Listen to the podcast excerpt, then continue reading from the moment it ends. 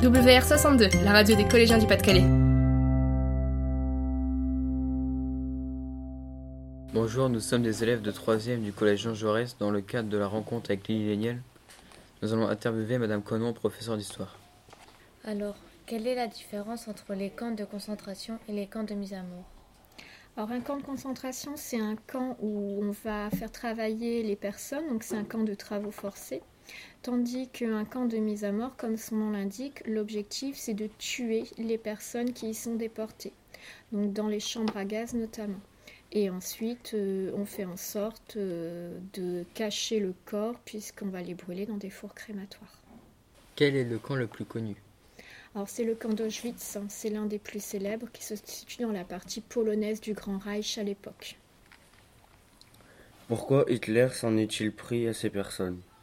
Alors il n'y a pas vraiment de raison précise, c'est simplement parce qu'à l'époque on avait énormément de théories antisémites et euh, Hitler va développer ces théories antisémites. Donc l'antisémitisme c'est la haine contre les juifs. Donc dès son arrivée au pouvoir il va mettre en place cette politique antisémite en Allemagne.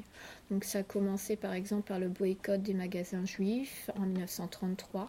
On va également avoir les lois de Nuremberg en 1935 ou encore la nuit de cristal en 1938. Durant la Seconde Guerre mondiale, on passe à l'étape supérieure puisqu'il va vouloir éliminer les juifs et donc il va mettre en place un véritable génocide à leur encontre. Donc il va également s'en prendre à d'autres minorités comme les tziganes. À quel moment a-t-il décidé de les envoyer euh, dans les camps? Alors, on a notamment la conférence de Wannsee qui est une étape primordiale. Cette conférence de Wannsee a, eu lieu en janvier 1942. Donc, on peut euh, prendre cette date de janvier 1942 pour les camps de mise à mort. Pourquoi ont-ils voulu éliminer les traces de ces camps?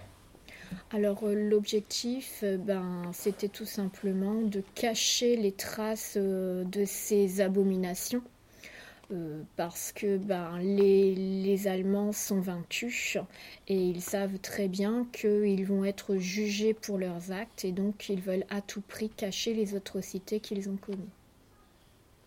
Merci de nous avoir répondu. Au revoir. Au revoir.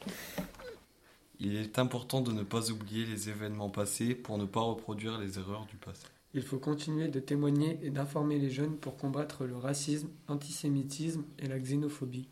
Il est important que l'on s'unisse contre la haine des autres et construire demain un, monde, de paix.